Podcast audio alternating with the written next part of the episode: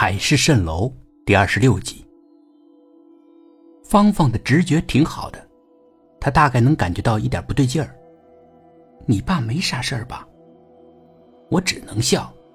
芳芳又开始逻辑推理了。他还能喝酒，这说明一切都很正常，不应该有病啊。芳芳看着老爸扛着一件酒进来，她更能确定他的判断。这哪里像有病的人，穿这么少，劲儿还这么大。老爸还记得芳芳，他准确的叫出了芳芳的名字。芳芳挺惊讶的：“您还记得我啊？”“当然了，我老爸是过目不忘。”我突然意识到，爸爸的记忆力还真是超群，他记得每一个见过的人，不管时间过了多久，他都记得。我向老爸解释，芳芳是想来咱们这儿看看海，所以得麻烦老爸驾船出海一趟。可老爸拒绝了我。你张叔的女儿出嫁，他约我去喝酒。但是老爸以前从来不参加类似的应酬，今天是怎么了？你可以自己开船。我，自己开船。我从来没开过老爸的船，更没有单独出过海。你一定没问题的，我却没那么自信。不过有什么办法呢？也只好赶鸭子上架了。老爸是想给我们独处的机会，我明白。我问了几个问题，就上船了，打着柴油机。我感觉我真的好像没问题了，更让我震惊的是，我居然知道往哪里开，就好像内心有个导航一样。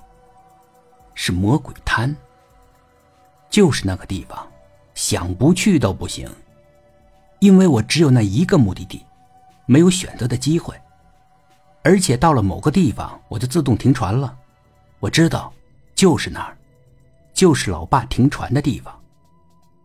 虽然大海茫茫，我还是能强烈的感觉到我没有偏离分毫。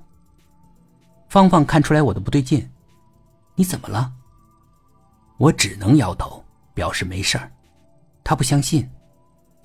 可你的脸色咋这么难看呢？啊，没事儿。他两眼望着我。带我出海，你是不是觉得不快乐？我连忙否认，拼命的否认。不是，当然不是。能和你一起出海，我特别特别高兴，真的。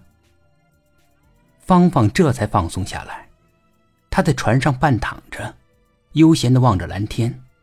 过了一会儿，他说话了：“在这海上这么飘着，倒也真是挺舒服的。”我有不同的意见。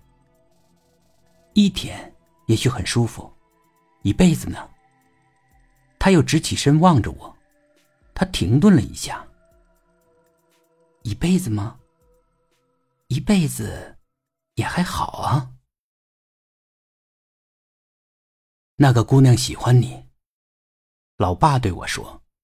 我反驳他，诸如家境的不同，人家是京城的富小姐，而我呢，人家那么漂亮，在大学里那么多人追求她，我呢？